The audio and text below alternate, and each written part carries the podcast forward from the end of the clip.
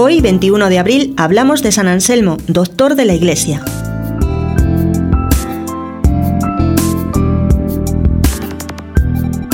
Nació nuestro santo el año 1034 en Aosta, ciudad de Toscana.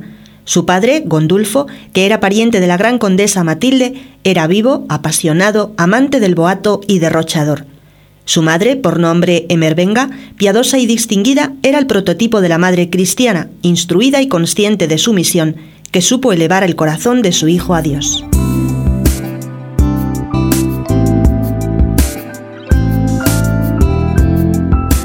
Anselmo recibió una excelente educación clásica, siendo tenido por uno de los mejores latinistas de su tiempo, con los padres benedictinos recobró la alegría que había perdido con un profesor excesivamente riguroso y exigente. Dirá el mismo santo, mis progresos espirituales, después de Dios y mi madre, los debo a haber tenido unos excelentes profesores en mi niñez, los padres benedictinos.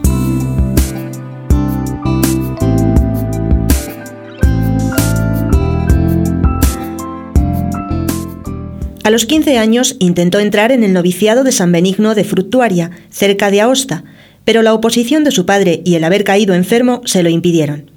Obligado a volver al mundo, se sintió atraído por los esplendores engañosos de sus fiestas, pero su madre velaba por él y le impidió que se dejase fascinar.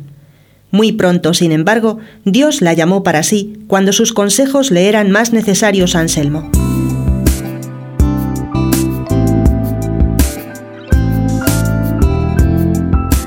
Después de esta muerte prematura, dice Eazmero, compañero y biógrafo del santo, que el navío de su corazón, como si hubiera perdido su gobernante, vino a ser el juguete de las olas.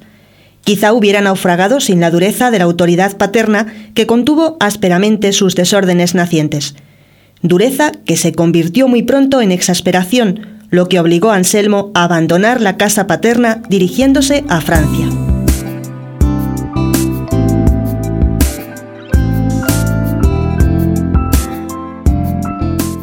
Anselmo ingresó en el monasterio benedictino de Lebec, en Normandía, y enseñó teología a sus hermanos de orden mientras adelantaba admirablemente por el camino de la perfección.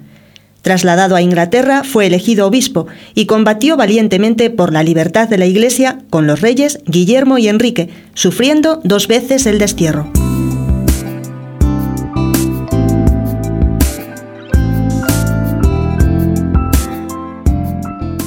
Escribió muy buenas obras de teología, quizá las más importantes son el Monologio y el Proslogio. Estas son como el primer tratado de Dios uno y trino. En ellos se encuentra el famoso argumento ontológico para demostrar la existencia de Dios. A San Anselmo pertenece el mérito de haber inaugurado la ciencia teológica propiamente dicha. Murió el 21 de abril de 1109, extendido sobre un cilicio y ceniza, como había pedido, y por su sabiduría ha sido proclamado doctor de la Iglesia.